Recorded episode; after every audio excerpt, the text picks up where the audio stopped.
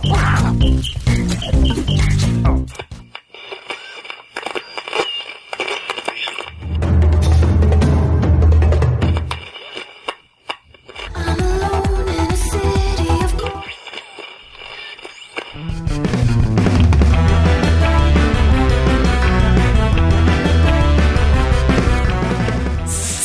salve, amiguinhos do Love todo o Brasil! Estamos chegando para mais um podcast. E eu sou o Tovar. Aqui quem fala é o Joe. Eu sou o Kiefer.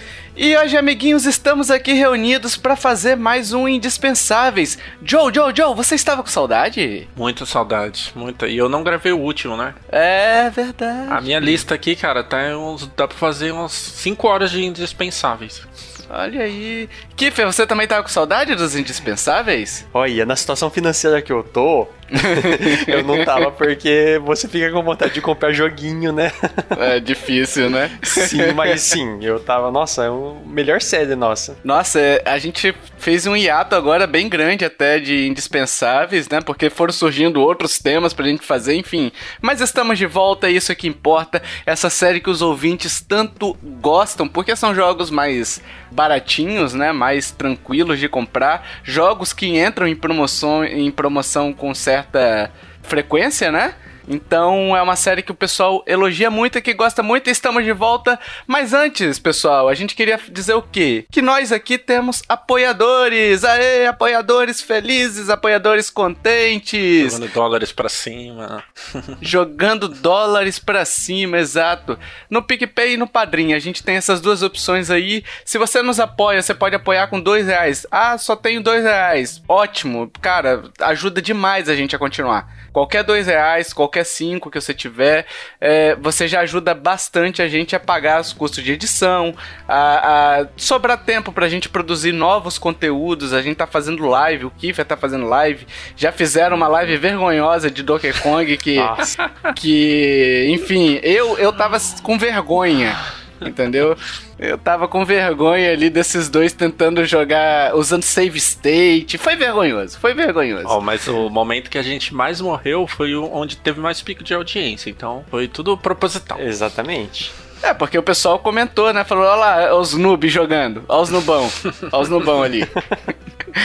Então, quando você ajuda a gente, a gente consegue produzir outros conteúdos. Além disso, se você participar aí, se você apoiar com mais de 5 reais, você pode participar de sorteios exclusivos. Então a gente teve, ó, Michel Pereira, hein? Ganhou Mortal Kombat 11 Aftermath Collection. Aliás, o Michel, ele tá com a lua no popô, hein? Não é nem popô virado pra lua, não. Porque, caramba, dois sorteios seguidos dele aí. Parabéns, Michel. A gente também tem podcast bônus que você vai receber. É, por enquanto a gente está disponibilizando no feed, né, durante a quarentena, mas depois eles voltam a ser exclusivos, então você vai continuar recebendo. E mais importante é que você nos ajuda a continuar, beleza? A gente faz isso aqui por hobby, a gente faz isso aqui porque a gente gosta. Então, se você puder nos apoiar também, se você tiver como nos apoiar, a gente também não quer que você se prejudique financeiramente. Vai lá e conheça no picpay.me barra Nintendo Lovers e padrim.com.br barra Nintendo Lovers, ok? Eu tô, velho, só tem que ver certinho essa questão do. Se vai continuar dando bônus na quarentena, porque, ó, estamos no primeiro ano da quarentena né, ainda, que você sabe, né? Quarentena Então, de 1800 dias já. É, primeiro ano. tem que ver certinho isso aí. É, tá errada essa conta, né? É, tá errado. É, mas aqui a ideia é, é mesmo ter uma distração no, nesse caos todo, né? Então, sim, sim, é. Piadas à parte, realmente. A gente liberou, é, é, não tem um tempo assim e tal, é, é meio de ter uma distração. Quando tudo começar a voltar ao normal, a gente sabe que tá no começo de voltar ao normal. Se voltar. Aí a gente vê uma data certinha pra fechar de novo. Mas o legal é que os apoiadores mesmo apoiaram, olha aí, essa disponibilidade. Então é muito legal ver também que a comunidade é muito assim, pensa nessa, nessa questão também, né? Isso aí. Então vamos lá, Kiffer. Voltando aqui para Eu- jogos indispensáveis. Qual é o seu joguinho, Kiffer? Que jogo você nos traz hoje? Eu trouxe hoje Cannibal Cuisine. E eu não sei como pronunciar esse cuisine porque, sei lá, é francês, né? É o Canibal Coisinha. Canibal Coisinha. como que o, o, ja, o Jacan fala? Cuisine. Cuisine. Deve ser assim, você assim, é a vergonha da profissão. Isso, deve ser Cannibal Cuisine. Aí tem que fazer o biquinho e tal.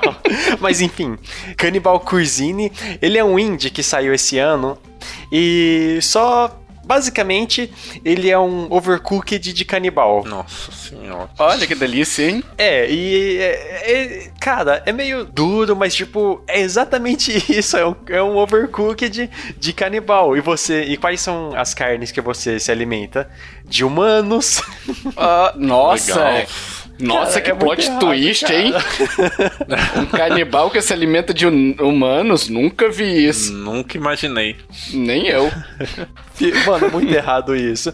Tipo, ele, assim como todo party game, tem uma história bem despretensiosa e tal, que é basicamente uma desculpa pro jogo funcionar. A história dele é só que surgiu algumas criaturas de uma outra dimensão na tribo, os outros indígenas, eles têm que servir essas criaturas com carne humana, enquanto eles mesmos se servem da carne humana também. E não tem como não comparar com Overcooked, porque tipo, em vez de você servir outras pessoas ou outras criaturas ET no Overcooked, aqui você serve diretamente essa criatura interdimensional com carnes que você prepara de outros humanos. Nossa. E é legal que, tipo, enquanto no Overcooked você pega a carne, a carne pega o produto numa caixinha, aqui você pega a carne humana diretamente na fonte. Nossa, mas tipo, calma aí, calma aí, deixa eu só entender. É, por exemplo, o Overcooked, muitas vezes você pega um peixe e você leva ele pra tábua, né? E aí Isso, você vai, assim, vai picar o peixe você aparece picando o cara também?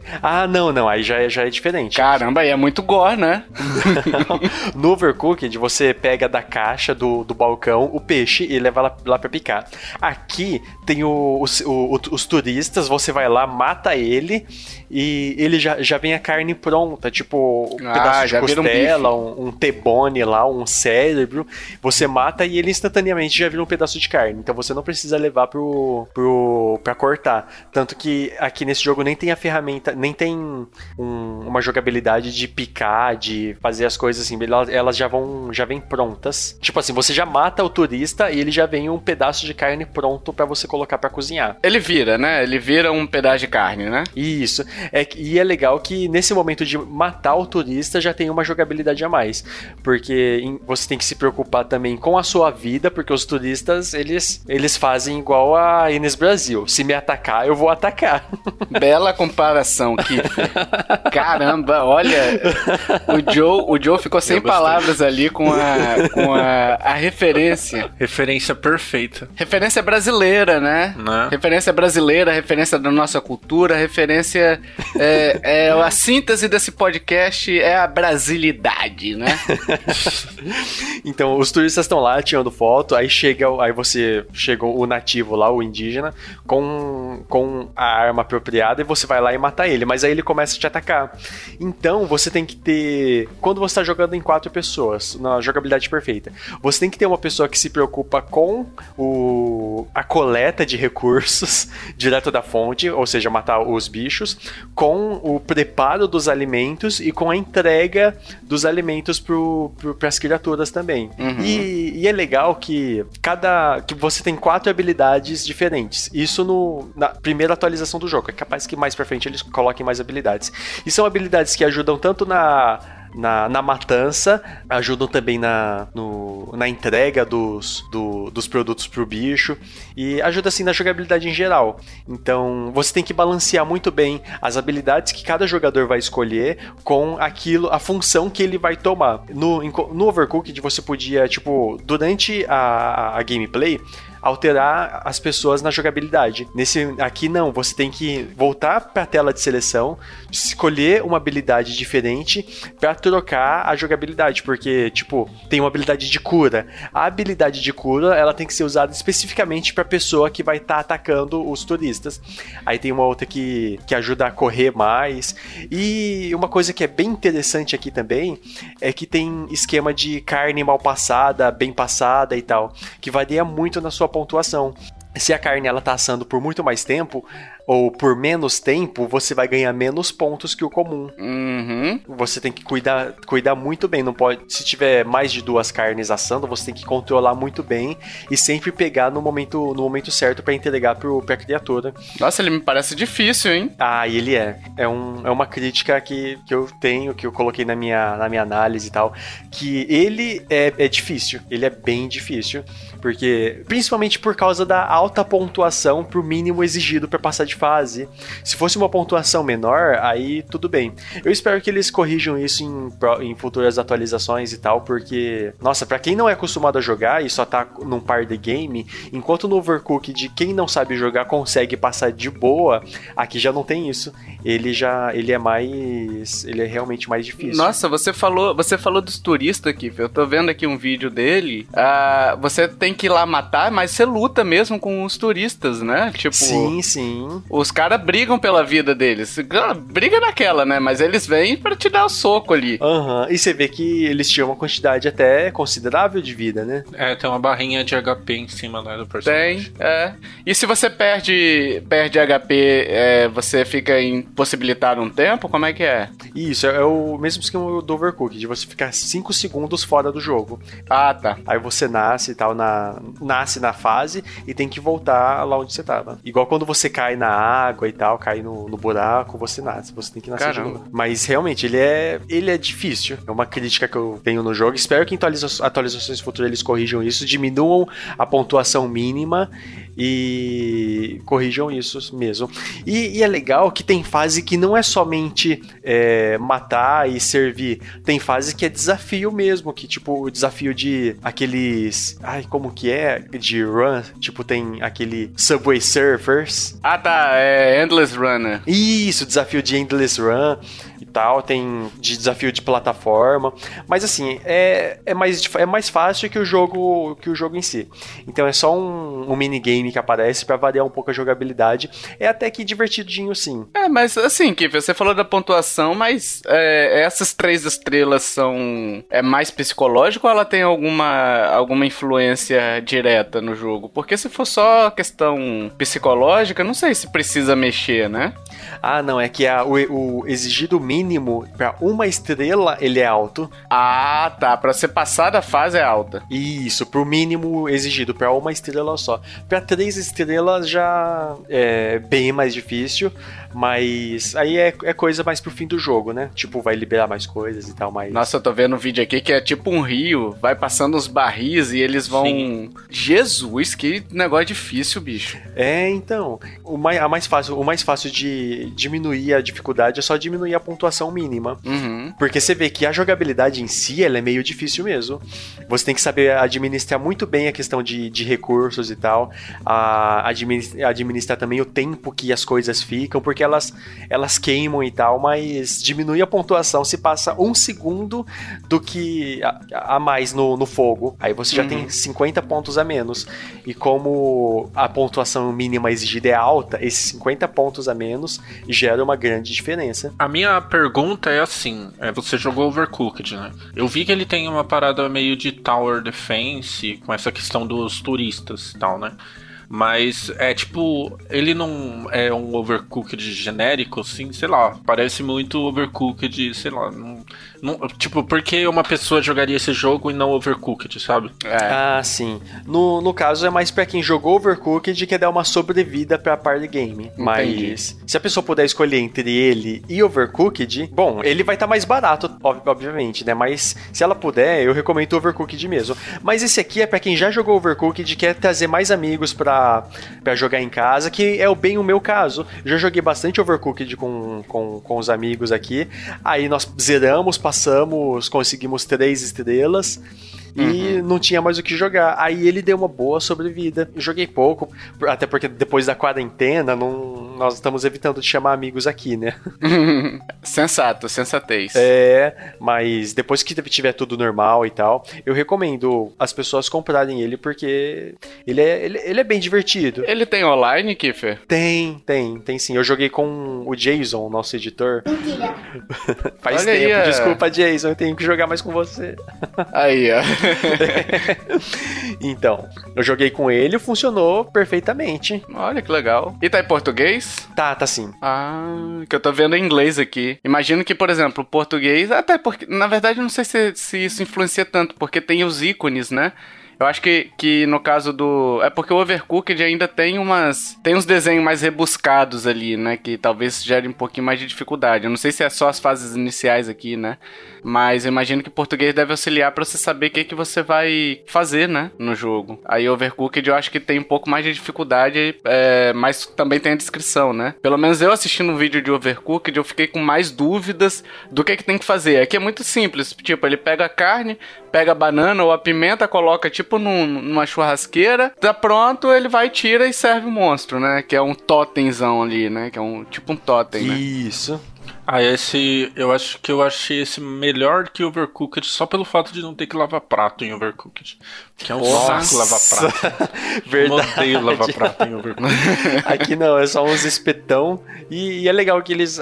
Tem momento que altera a jogabilidade um pouquinho, né? Em Endless Run. Uhum. Qual é o preço dele em média aqui, Fê? 58 no México, 58 reais. Mas o preço base dele é 13 dólares. É, mas esse, esse preço aí é o preço sem promoção que você tá falando, né? Isso, é o preço base. Hoje não estamos com Ah. nenhuma promoção nele. Dá tipo uns 60 conto, né? Você acha que até quanto mais ou menos vale a pena? Eu acho que até esse preço já tá bom. Ah, legal, legal. Ele tem conteúdo pra isso, né? E pra quem já joga bem, então, nossa, tem uma sobrevida maior ainda. Uhum. Porque você vai tentar fazer três estrelas e imagina que cada. A, a fase 1, por exemplo, já faz parte do mundo 3 do Overcooked, em questão de dificuldade. Entendi. Pra quem já joga bem, vai se dar bem com esse jogo. Então é, é isso, ele é, ele, é, ele é curto, não tem tanto o que falar dele, mas ele é divertido. Ele é de fato divertido. Basicamente, o que pode falar dele é um overcooked com outra roupagem. Né, Joe? Ah, tem. Ah, falar em roupa. Você Meu pode Deus, escolher a- a- as skins do seu canibal. Você pode escolher cor, pode escolher chapeuzinho e a, a arma principal também. Olha aí, ó. Tô comprando agora só por causa disso, hein? Você vê que tem canibal com vários chapéus e um tá com um tacape. Chapéus, por favor. Vários, nossa, meu Deus. Apaga isso, Jason. Vários chapéus, armamentos diferentes e tal. Então, é, é, é mais divertidinho. Aliás, é skin, né? Não tem muito o que, o que falar de skin. É. Ah, eu vendo o vídeo aqui, eu, eu, eu não tenho muito, assim, coisa com Overcooked. Eu jogo, assim, com o pessoal em casa, mas, tipo, eu não, não vejo tanta graça. Mas é, eu acho que seria mais pra quem gosta mesmo de- desse estilo, sabe? Porque eu, eu não vi graça nele, não. É, então, é par do game. É muito, muito de quem gosta de Overcooked, né? E a- com maior dificuldade, né? Vamos dizer assim. Isso. E ele não tem um design tão bonitinho, tão fofinho como como o Overcooked, né? Mas eles se esforçaram pra fazer bem. Ah, eu gostei do design dele até. No design dele não me incomodou, não. É mais essa questão dessa pressão é, pela, pelo tempo é que eu não curto, entendeu? É, É, então, sim. e a pontu- alta pontuação e tal. Ele, ele parece muito punitivo. É. Mas bom, espero que em atualizações futuras eles resolvam.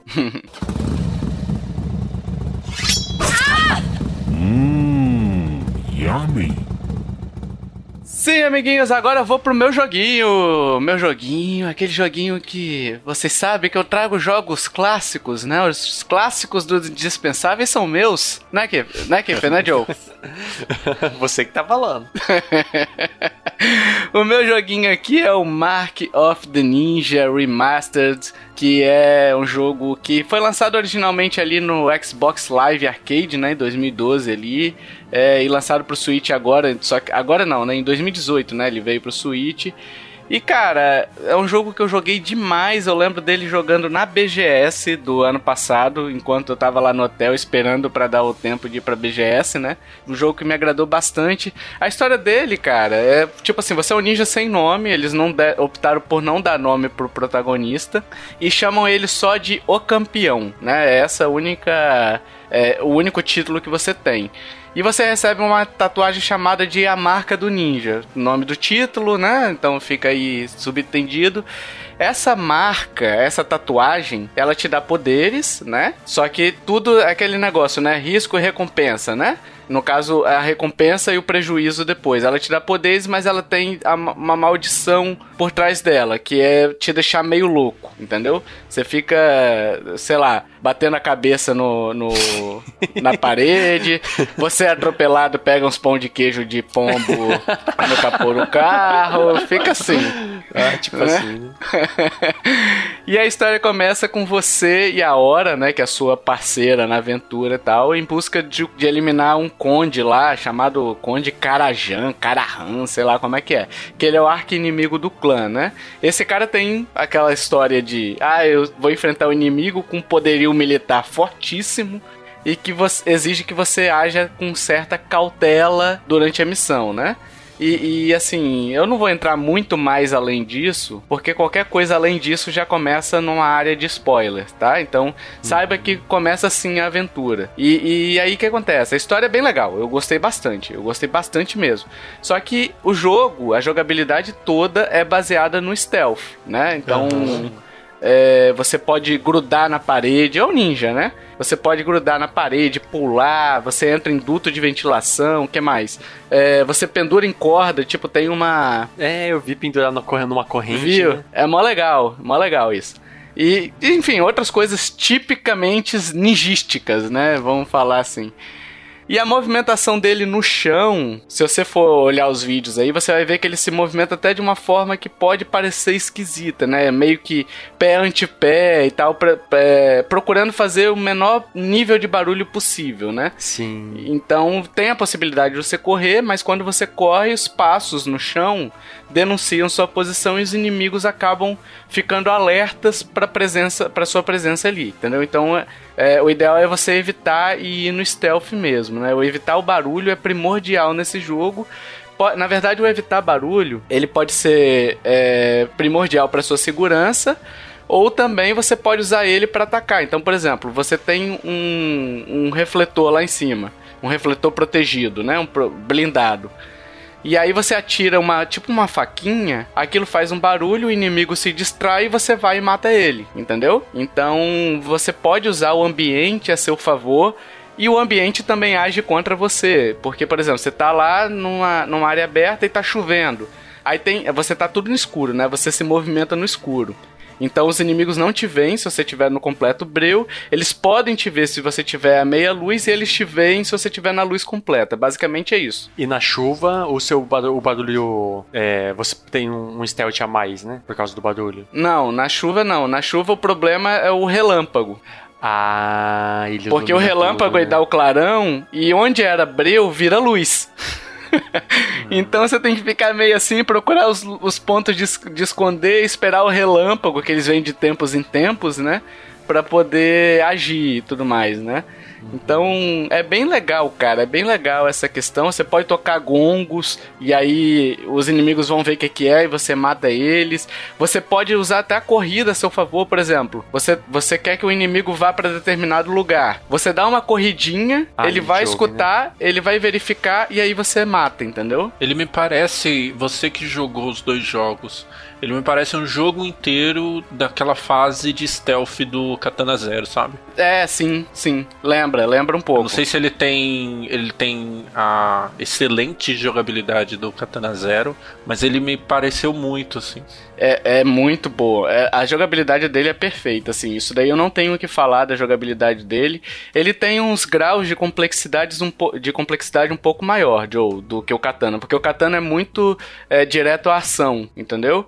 Ele é você ação e você é, pensar na próxima, entendeu? O Katana uhum. Zero você vai, tipo, o jogo te, te puxa para você ir, você ir agindo, entendeu?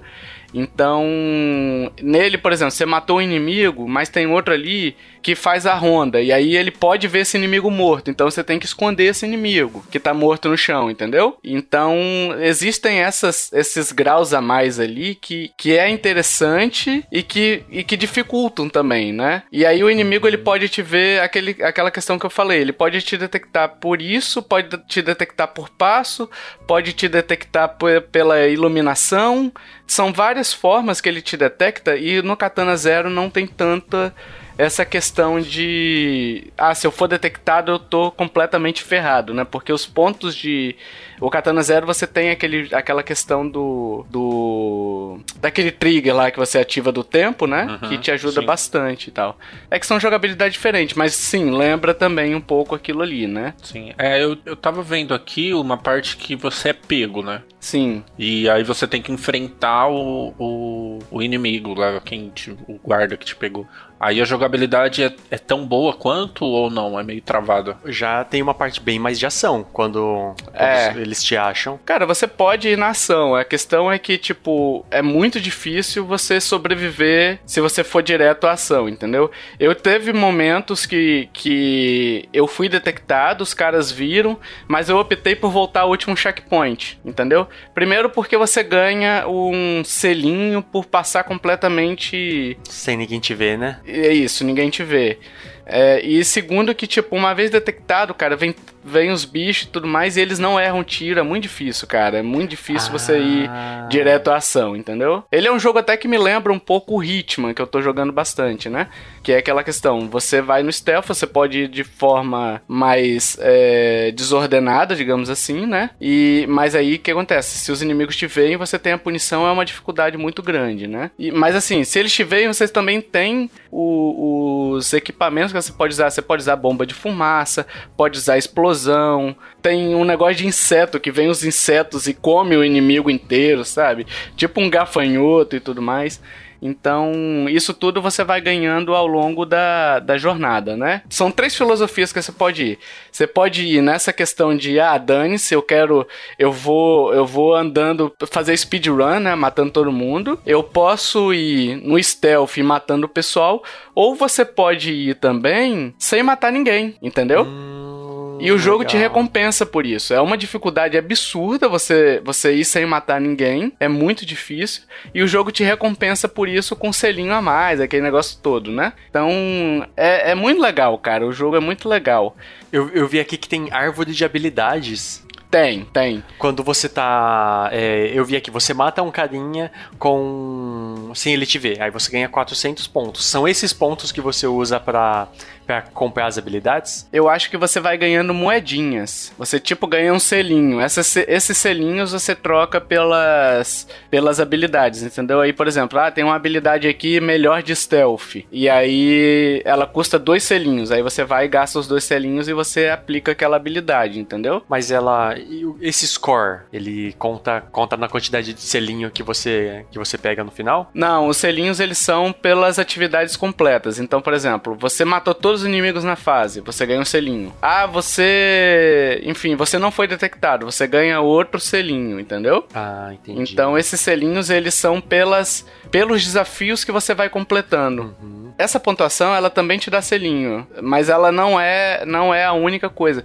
A, a pontuação ela te diz se você foi ouro, prata ou bronze. Ah, sim. Uhum. E aí você dependendo da, do, do nível que você ganhar, você vai ganhar os selinhos também. Aí você tem outras coisas, ah, não deixar o alarme tocar, ah, enfim, são várias atividades que você tem que fazer e, e vai ganhando esses esses selinhos aí, né? Eu não me lembro se é por ponto, que porque eu tô jogando Aragami, que é mais ou menos nesse mesmo esquema, né, do Mark of the Ninja, e nele são selinhos. Posso estar confundindo, tá?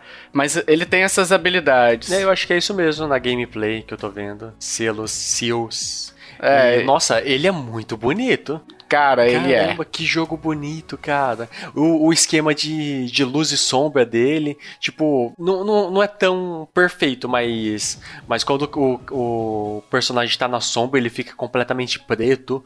É, vira só a silhueta, né? Sim, o inimigo, o cachorro. E assim, o ele é aquilo que eu falei, você tem essas possibilidades de detecção sua, né, que é meia luz, luz é, completa e totalmente sombra, e os inimigos também têm isso, entendeu? Então você não enxerga os inimigos, às vezes você precisa você, tá só, você só consegue escutar os passos dele, que ele vai andando e vai aparecendo tipo os barulhos de passo em forma de círculo no chão. Então você sabe mais ou menos onde é. E aí você vai pela porta ali e você consegue ver a posição dele. Mais ou menos o que acontece com o Katana Zero, né, Joe? Sim. Que você vai na porta e você consegue ver mais ou menos como é que tá os inimigos ali do outro lado, né? Então, existem essas coisas. Depois você ganha habilidade também de, de, de detectar inimigos de uma forma mais ampla, né?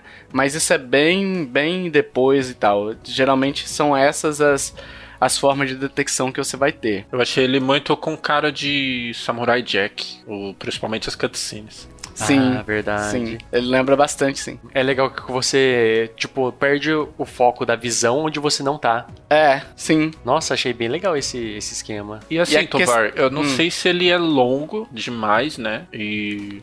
Eu acho que são umas 10 horas, cara. Ele é até longuinho. E não, não enjoa essa jogabilidade, porque assim, comparando de novo, é meio injusto comparar com Katana Zero, qualquer jogo, né? Uhum. Mas comparando com Katana Zero, ele tem outras opções, né? Pra você jogar e tal, e não é tão longo assim. É tipo, não enjoa esse, esse Mark of the Ninja, só stealth, sei lá, 10 horas. Cara, en- então, ele não é só stealth, porque ele tem tanta coisa pra você fazer, tem puzzles também pra você resolver, entendeu? Então ele tem a variação, cada, cada cenário que você vai indo é um desafio diferente que você vai, vai sofrendo. Não é simplesmente, ah, eu tenho uma, uma tela aqui que eu tenho que fazer tal coisa.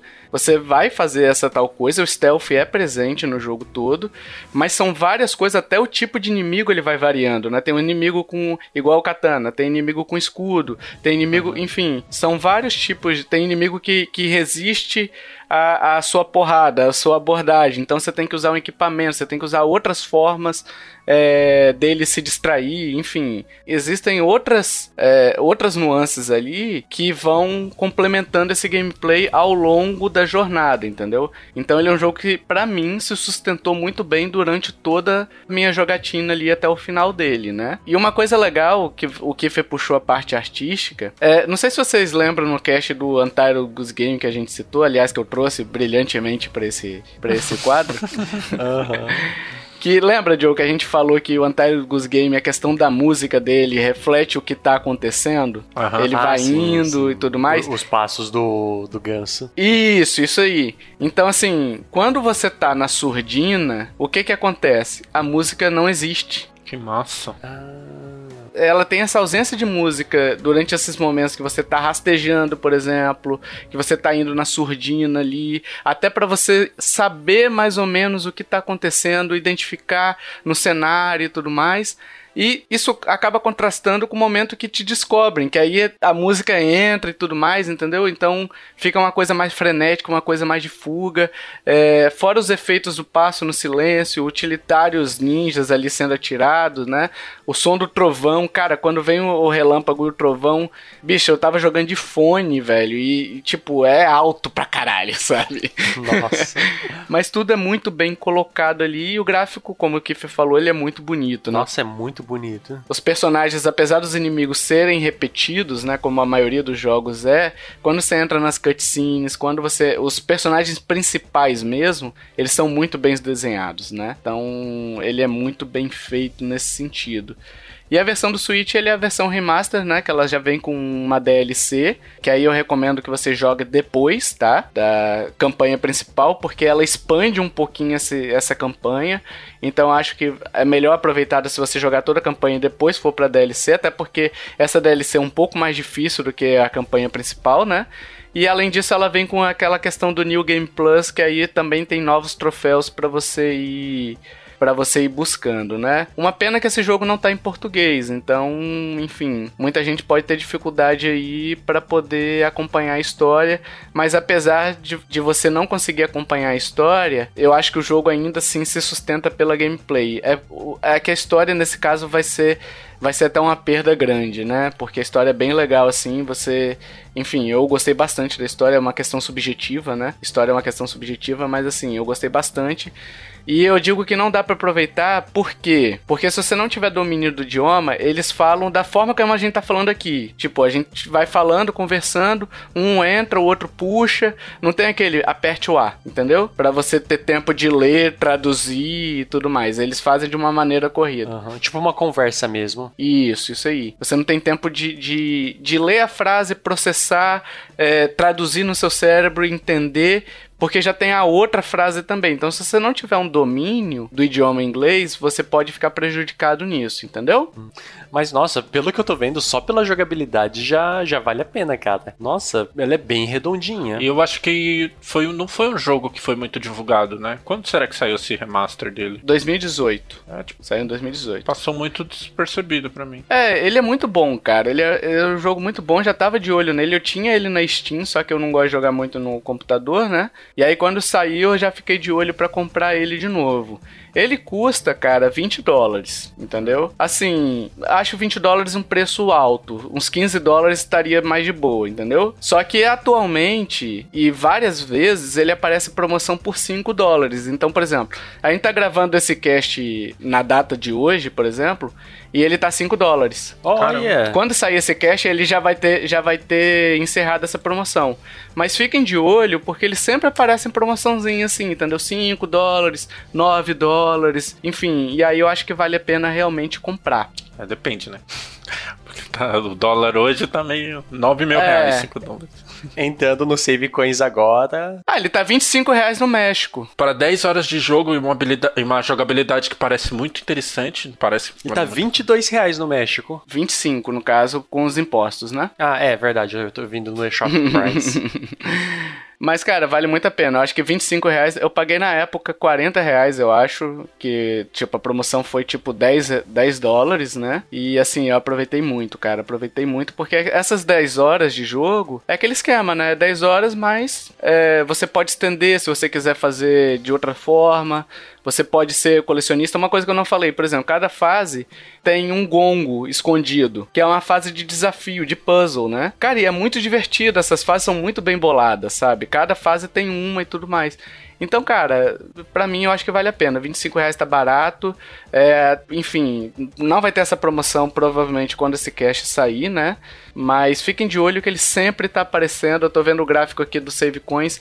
Ele, cada mês, ele, ele vai alternando, entendeu? Aparece a promoção, aí depois volta ao normal, depois no outro mês aparece de novo, enfim.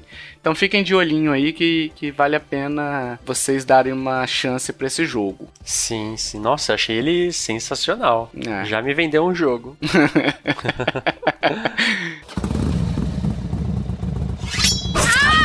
Mmm, yummy. Josito! Você, Josito! É, qual é o seu jogo que você traz? Jogo mais aguardado desse, desse indispensáveis, depois de tanto Vai tempo. trazer um jogo de ritmo, um jogo tipo Just Dance? Então, é isso? É, é aí que tá a, aí que tá a grande questão, né?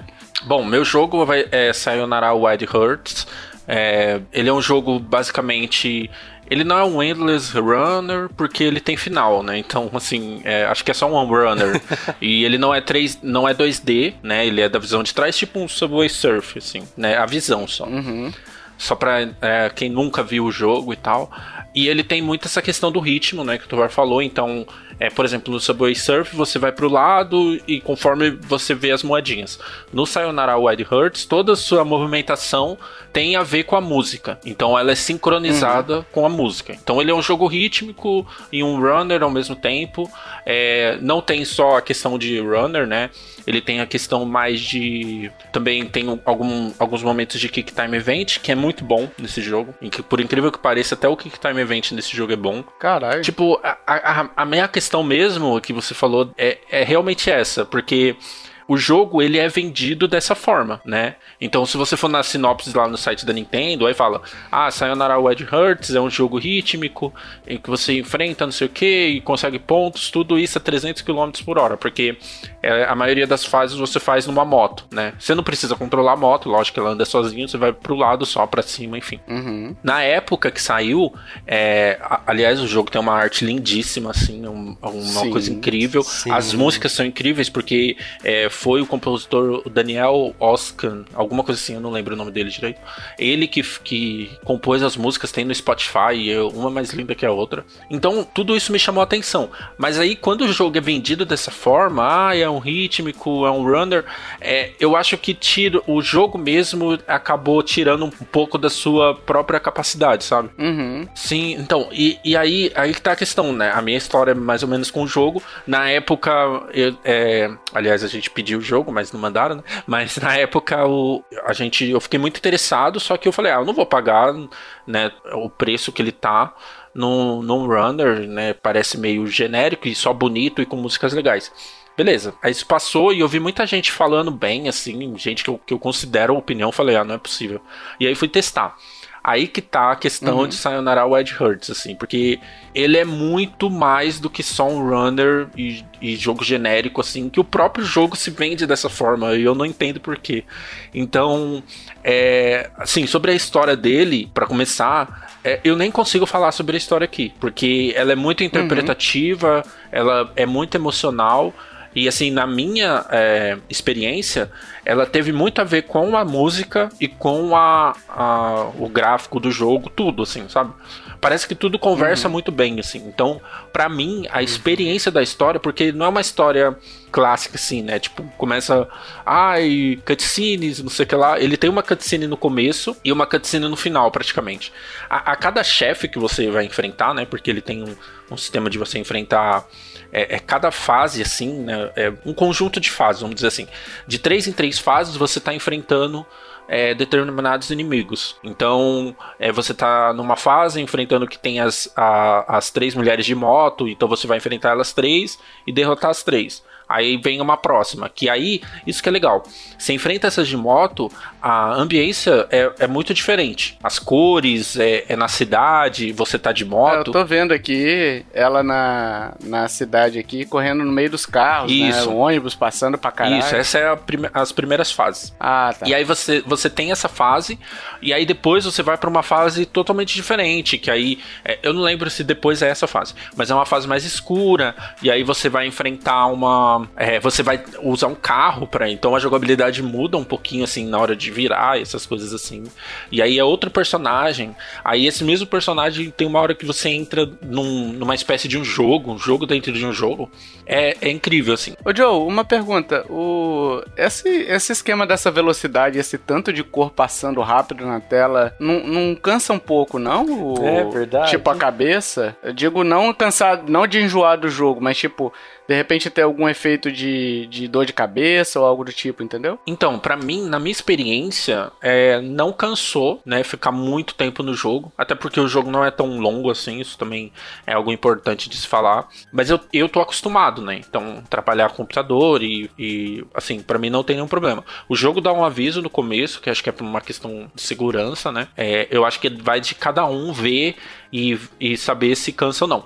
Me- ainda assim, eu acho que você não precisa ficar é, muito tempo jogando ele, sabe? Pode jogar um- uma fase ou outra, depois voltar, sabe? Mas a, a questão, assim, pra mim, de Sayonara Wild Hearts é que, por exemplo, a gente coloca os jogos, às vezes, pra analisar tudo numa caixinha e vai falando sobre jogabilidade, sobre coisa assim. Pra mim, Sayonara Wild Hearts vai muito além disso.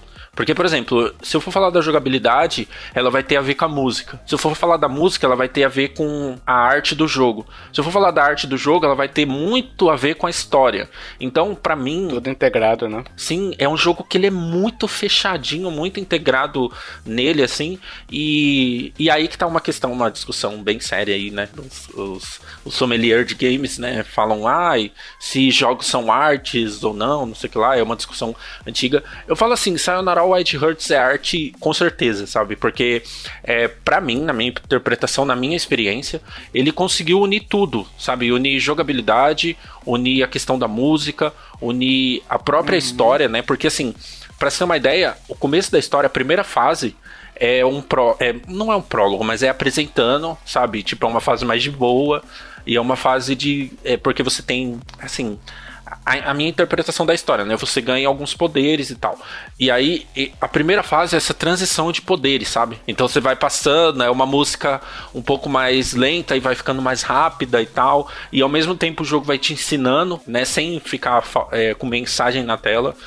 Então, assim, para mim ele combina tudo de uma forma muito bem feita. E, e acho que o, o que é legal também nisso é o tempo de jogo, porque você consegue terminar ele numa sentada. De duas, três horas você consegue passar por todas as fases. Caramba! E para mim isso tem sido muito é, importante nesse momento, porque ah, eu tenho muita preguiça de voltar para jogo assim, sabe? Tipo, lógico, né? Tem jogos maiores, enfim. Mas o jogo tem que ter alguma coisa para voltar. E a proposta de Sayonara Wild Hearts, ele é uma proposta em uma sentada. É uma experiência ali. É tipo. É, eu não vou falar que é para ver um filme, porque as pessoas atrelam filme é, negativamente a videogames, né? Então, é uma experiência daquele momento, sabe? Então, é, é até meio ruim, assim, você terminar uma. Pra mim, né? Você terminar uma fase e voltar depois, sabe? É, perde um pouco do clímax. E ainda assim, é, isso não quer dizer que não tenha pouco conteúdo, sabe? Ah, porque você vai terminar numa sentada quer dizer que o jogo é curto. Não. Você tem as fases normais, né? Que você vai passando de fase em fase, igual qualquer runner que tem por aí. E aí depois você tem uma fase que tem um, modo de jogo que você joga como se fosse o álbum, que é uma, uma, um disco até, né? Então, um disco de vinil e que você, você não consegue passar de uma música para outra. Então você começa da primeira e vai até o final, né? Tem uma coisa na questão de música, né? De artistas que eles eles. É, muita gente faz um, um álbum para você escutar do começo até o fim, naquela sequência, porque ele tem uma história a contar, né? Então Sayonara Wild Hearts também faz isso. Então você tem é, esse modo que você começa jogando da primeira música, e se você, por exemplo, tá na quinta música e sair, você volta do começo. Então é tipo, você vai ter que ir até o final. E assim, é muito delicioso, cara, esse modo, porque vai passando de uma música para outra e você vai entrando mais ainda na história. Então tem essa fase, ele tem pontos também, né? Bronze, prata e ouro. Então, se você quiser voltar a jogar, quiser tipo mais mais tempo de jogo, você consegue completar as fases. Se você conseguir ouro em todas as fases, ele libera um outro um outro disco de vinil, Caramba. né, que eu tô ainda liberando, tô sofrendo para liberar. Então, é, para mim, assim, cara, ele é, ele é tanto um jogo para você relaxar. É, teve momentos, assim, principalmente na quarentena, que eu tava muito estressado e, e sei lá, muito mal por causa da quarentena, e eu colocava ele, colocava fone de ouvido e ia jogar, sabe? E tipo, melhorava muito para mim, assim, sabe? Nossa, tem uma parte aqui, parece do tapete do Aladdin, que você vai indo de lado com, ah. com um tapetinho, com uma carta, assim. Sim, sim, putz, cara, é, muito, é muito foda. E, e, isso é muito foda, porque aí tem uns, uns momentos 2D, tem um momento que ele, ele, nessa fase eu acho que ele tá indo pro lado, né? Não sei. Mas tem uma é, fase é, tá que ele, pro lado, isso. É, tem uma fase que você vai para cima, e aí você vai, vai fazendo as paradas assim. E, e, cara, isso é muito fantástico, porque essas transições, assim, é, a música também, ao mesmo tempo, faz uma transição para essa fase, sabe? Tudo conversa muito bem. E eu acho que essa questão do fone que eu falei, do, do de você sentar e terminar, é, ele tem no Apple Arcade, eu não sei se está ainda, não sei na verdade como funciona esse Apple Arcade. Na Apple Arcade tem. Você paga 10 reais e aí você tem. Você tem esse jogo para poder jogar de forma ilimitada. E aí você joga nos, nos dispositivos da Apple como um todo, né? Seja MacBook, é, enfim, o iPhone, iPad ou Apple TV, você consegue jogar, entendeu? Então, ele tem no Apple Arcade, pode ser até legal assim para quem né, tem ali e, e já paga mesmo para testar, mas assim, eu não sei se vai funcionar assim. É, é que é complicado também falar. Para mim, se eu tivesse testado ele no Apple Arcade, eu acho que eu não teria essa mesma experiência que eu tive, por exemplo, no PC, né? Mas dá para jogar com controle, Joe. Não é só no touch, não. Então, mas é, é, tem essa questão do touch, mas eu, eu, acho que tem a questão da tela também. Não sei. A não ser que a pessoa tenha um Mac, um MacBook, eu, eu não sei. É, vai muito. É uma coisa muito subjetiva, porque para mim foi uma questão assim. Eu fui testar o jogo e eu me encantei, assim, sabe? Tipo. Ah, você diz no celular, né? Isso. No celular realmente não. Eu acho que é muita informação passando rápido quadro na tela pra jogar no celular ali. Não sei se, se rola muito, não. E a minha experiência foi no monitor, foi com fone de ouvido também, que a música conta demais. É. Então, assim, não sei se tem essa questão no, no celular, sabe? Eu acho assim que é o jogo que meio que vai ser muito único, né, para cada um, acho, mas eu acho que vale muito a pena testar, se você gosta dessa questão mais artística, sabe, do jogo, mas é- é- ele é meio complicado de colocar nessa questão, ah, jogabilidade, ah, história, ah, vale a pena ou não vale a pena, sabe? Eu acho que ele, eu acho que é um jogo até para discutir mais coisas do que só isso, sabe? Uhum. Agora, Joe, deixa eu te fazer uma pergunta aqui. Você tem uns corações que você vai pegando pela fase, né? E tem um coração que é meio. meio vazado, assim, né? Que ele tipo dá um impulso, dá um Isso. boost ali, né? Você tem que sair pegando esses corações, como é que funciona? Porque me pareceu. Os corações eu entendi que é pra pontuação, né? Os corações menorzinho. Esse é que eu não entendi mais pra que que serve, ou é spoiler também, né? Não, não, ele é, ele é pra pontuação também, e isso é muito legal, porque assim, cara, isso é fantástico, sei lá, eu, eu acho foda. Porque eles têm, têm é como se fosse é, pontos ranqueados, assim, né? Então o coraçãozinho vale 50, Ah, o tá. coração vazado vale 100, sei lá, não sei. E tem uma, cada, cada fase, assim, não cada fase, mas tem espalhados pela fase uns triângulos que são o que dão mais pontos. E o que acontece? É, esses pontos, eles são exponenciais. Então você pegou 50 e o próximo vale 100, o depois vale 200, depois vale 400, sabe? Por exemplo, o coração vazado. Então ele trabalha muito também com essa questão de sequência, o que tem a ver também com música. Então, por exemplo, se você tá numa música lá e você pausa e volta depois, não é a mesma coisa, sabe? Então o jogo ele usa também essa questão para punir o jogador entre aspas, sabe? Então, por exemplo, se eu tô no meio de uma fase, fase complicada, algumas fases têm quatro minutos por aí. Então você tá lá numa fase no final, aí você bate e, e- e perde, sei lá, bate num caminhão, não sei. E aí ele não vai voltar do começo, ele vai voltar de uma. um, um pouco antes só da fase. Só que aí você perde esse acúmulo de pontos, entendeu? Ah, entendi. É, ele tem essa coisa também, ele te incentiva a terminar a fase.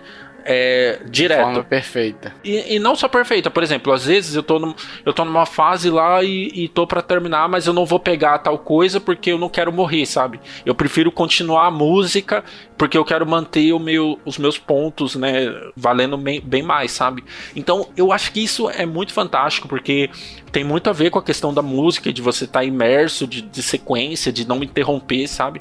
Então, por exemplo, eu jogo, eu tô jogando esse do álbum pra ver se eu consigo é, um milhão de pontos lá pra conseguir liberar outras coisas e se eu bato, eu volto tudo do começo, sabe? Porque, tipo, quebra, assim, o ritmo, sabe? Quebra o ritmo. e- É uma coisa vai levando a outra, assim, sabe? Então, pra mim, não tem o mesmo significado. Lógico, isso vai de cada um. Então, eu acho que até nisso, né? Ele é um jogo que você, você pode apreciar toda a arte dele, que é incrível, maravilhosa, a música, enfim. E você pode também ser desafiado nesses casos, né? Ah, quero é, dobrar de pontos, quero conseguir pegar aquele triângulo impossível que é de pegar. Então, ele tem uma, umas fases que são muito difíceis, que são rítmicas e, e é com estalar de dedos, né? Que são umas irmãs gêmeas. E aí, quando ela estala o dedo, a fase muda. Ah, eu tava, eu tava vendo isso. Caramba. Ela muda e você tem que ir decorando os padrões assim, mas cara, é, é- assim, não sei se parece. Eu vendo o vídeo, eu achei complicado e, e poderia ser frustrante, mas é genial essa fase, assim, cara, é genial. Depois que você começa a descobrir como que ela funciona e, e, e meio que você vai jogando no balanço da música também, sabe? Então, assim, sei lá, eu acho que todo mundo devia jogar Sayonara Wild Hearts. Eu tô vendo aqui um gameplay, cara, e a quantidade de variação de, de jogabilidade que ele tem dentro de uma mesma área. Tô vendo de um lobo aqui, ele vira um shooter, Nossa. depois ele vira um esquema de escapar, e depois ele vira uma questão de você pular pra atirar na cabeça. Cara, é, é bastante coisa aqui, né? Essa do lobo é sensacional, velho. Ele parece ser um jogo que trabalha muito com o sistema de recompensa que nós temos no, no nosso cérebro. Porque, tipo, é, nós somos educados desde criança com cores. Então, coisas com cores que nos agradam acabam injetando serotonina em nós. E com, quando nós temos uma educação musical, a música também acaba injetando muita serotonina e, e ainda mais a adrenalina. Então esse jogo ele mistura tanto a questão de cores, que de uma forma a agradar, a música e, e mais a, a, a adrenalina. Aí tem a questão da, da pontuação, que, que você vai, vai ter mais um, um sistema de esforço-recompensa maior por causa disso. Então, cara, na, em, tanto em questão de artística, como jogabilidade, como até em questão de é, financeira, porque as pessoas vão ver, vão gostar e vão querer comprar, esse jogo, nossa, sensacional, sim, sim. cara. É, Tô é... sem palavras, sério. Joe, ele tá em português ou nem precisa? Ele tá em português. Não precisa, assim, porque. Mas é muito bom estar tá em português, porque o começo da. A, a, ele tem. Igual, ele tem cutscene no começo, que é pra apresentar o jogo, e no final com né, o plot, enfim. Então. É, parece que não precisa mesmo. E é bom ter, porque. É, é, é assim, não sei. É, eu acho que é legal ele ter. Então, eu acho que isso que o Kiefer falou é, é, bem por aí, sabe? Nessa fase do lobo, tem uma parte que, assim, quando vai entrar um refrão numa música, a música às vezes fica maior, assim, sabe? E bem na hora que a, uhum. a tem as. São três meninas e elas vão. Elas estão em lobos, assim, não lembro. E aí elas vão se transformar num mecha gigante. E na hora que elas se transformam no mecha, a música também dá aquela explosão, sabe? E na hora que cai o, o mecha, assim, com o lobo gigante, a música acompanha. Cara, é sensacional, assim, sabe? Tipo, tudo. Eles se conversam muito. É, tem essa questão do português que eu acho que não seria necessário, mas ainda bem que tem. Ah, legal. E ele tá baratinho no Switch, sabe? Ele tá 50 reais no na eShop brasileira e ele tá 13 dólares na dos Estados Unidos. E ah, ele, mas ele pode ser terminado em uma sentada. Cara, eu jogo esse jogo há sei lá quantas horas já tenho nele, sabe? Então isso é muito subjetivo, é, e eu prefiro que o jogo seja assim, porque o jogo numa sentada, ele ele para mim foi melhor que 99% dos jogos mais de 100 horas aí que eu joguei, Assassin's Creed, um abraço.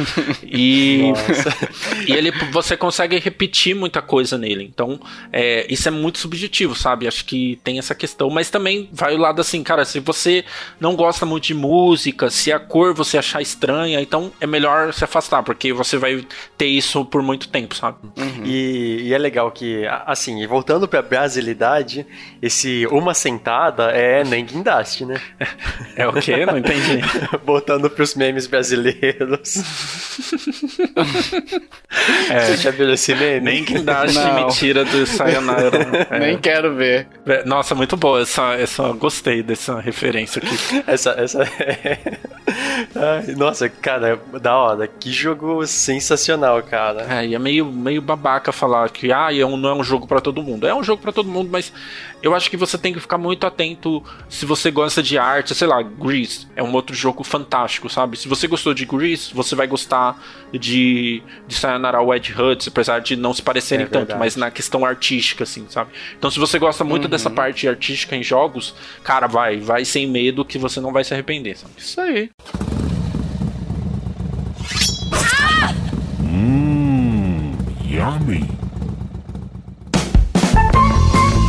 Sim, amiguinhos, chegamos agora pro jogo misterioso. Jogo misterioso que dessa vez é o Tio Tovar. É o Tio Tovar, o bondoso, gente fina, o eterno. O Twitter, o Twitter é, colocou essa, isso no Trend Topic. Ah. Lá. Tio Tovar, o eterno. Tá lá no Trend Topic. Pelo menos no meu Twitter está. Pode ser que no de vocês não esteja, né? Mas, enfim. é, é, é, mas antes, pessoal, a gente queria ler os acertadores do jogo do cheat misterioso passado do Hash. Aliás, foi bom jogo dele. Mas só eu e o Joe acertamos, né, Joe? É, eu, né? Infelizmente. Só eu acertei, né? É, não, não, não, não, eu também vergonha. acertei, tá gravado. Vergonha, vergonha. e hoje eu vou pro meu jogo misterioso, então eu vou ler as dicas aqui. A dica 1, ó. Aliás, o jogo misterioso ele funciona assim: a gente dá 5 dicas, no cast que vem a gente dá a resposta, e no outro cast, quando tiver um novo jogo misterioso, a gente lê os acertadores, beleza? E além de dar as outras dicas. Então vamos lá, vamos ver se vocês descobrem qual é esse jogo aqui, né? tá dado para vocês ali, tá simples, tá facinho. Dica 1 foi lançado na última década, então de 2010 a 2019. Sou do mesmo criador de uma outra franquia bastante amada, essa é a dica 2. Então, o criador é a pessoa, tá? Então é a pessoa ali, tranquilinho, pô, facinho. Os ouvintes já estão ali, já separaram cinco jogos ali, hein? Já tá fácil, hein? Pelo amor de Deus. Minha história inicia com meu personagem principal morto. E meu nome, aí o nome do jogo, né? É bastante sugestivo. Olha aí, ó. Já sobrou dois, hein? Dois, hein? O ouvinte já tá ali. Tio Tovar, dá mais uma dica aí do coração. Nem vou precisar da quinta dica. Aí ele fala assim, dica 4, ó, minha jogabilidade é uma espécie de investigação e point and click com puzzles, além de que muitas vezes meu personagem deve possuir objetos para que faça sua vontade. Aí o ouvinte já, já, já tá preenchendo o formulário uma hora dessa, tá? E a dica 5, o objetivo do meu personagem principal é descobrir como ele morreu. E para isso deve evitar que tragédias posteriores aconteçam. Simplesinho, fácil, todo mundo sabe, todo mundo já está cantando em coro na rua. Eu vi o coro agora, ó, na rua. Ó, falando ali qual que é o jogo aí, ó. É o coro, todo mundo falando, tio Tovar, eu sei. Enfim, se você sabe, pessoal, o formulário está no post ali, você pode preencher sua opinião. Se você acertar, daqui a dois casts a gente vai ler seu nomezinho também, ok? E as dicas também estão lá no nosso post na página principal. Tranquilo, né? E agora, pessoal, a gente quer saber a sua opinião. Você ficou interessado em algum jogo? Comprou algum jogo agora? E aí, o que, que você acha? Dê suas opiniões aí, é muito legal quando você participa e a gente vai interagir com vocês, a gente vai fazer essa discussão, porque o cast não termina aqui, ele continua com vocês, beleza? A gente, além disso, a gente tá pedindo review no iTunes ali, então se você puder dar cinco estrelinhas pra gente, ajuda bastante se você tiver conta no iTunes, é claro, né? Se não tiver, não tem como, né? E se você quiser entrar em contato com a gente também, a gente tem Facebook, tem Twitter. Twitter que tá Trend Topic lá, Tutovar o Eterno, né? A gente tem Instagram, a gente tem e-mail. Todos os links ali estão no post, tá facinho para você. E se você curtiu este podcast, meus amiguinhos, minhas amiguinhas, compartilhe, ajuda a divulgar. Chama papai, chama mamãe, chama vovó, chama vovó, chama tio, chama titia. Chame o Hannibal, aquele canibal que vai ser servido ali, hein? Chame, sabe quem? A Inês Brasil, pra ela ver que ela foi mencionada nesse cast. Não é que, Fé? Se me atacar, eu vou atacar. Se me atacar, eu vou atacar. Chame o Jacan pra dizer que o Kiff é a vergonha da profissão nas piadas, hein? E chame também aquele operador de guindaste que tá ali esquecido, que tá ouvindo nosso podcast também, né, Kiffer? O quê? Operador de guindaste? É do meme. Ah, na, na sentada. Exato. Meu Deus. É, é, é. Se você curtiu esse podcast, vai lá dar aquela compartilhada marota que é muito importante pra gente. Beleza, pessoal? E dito isso, até o próximo podcast. Valeu. Tchau, tchau. Falou.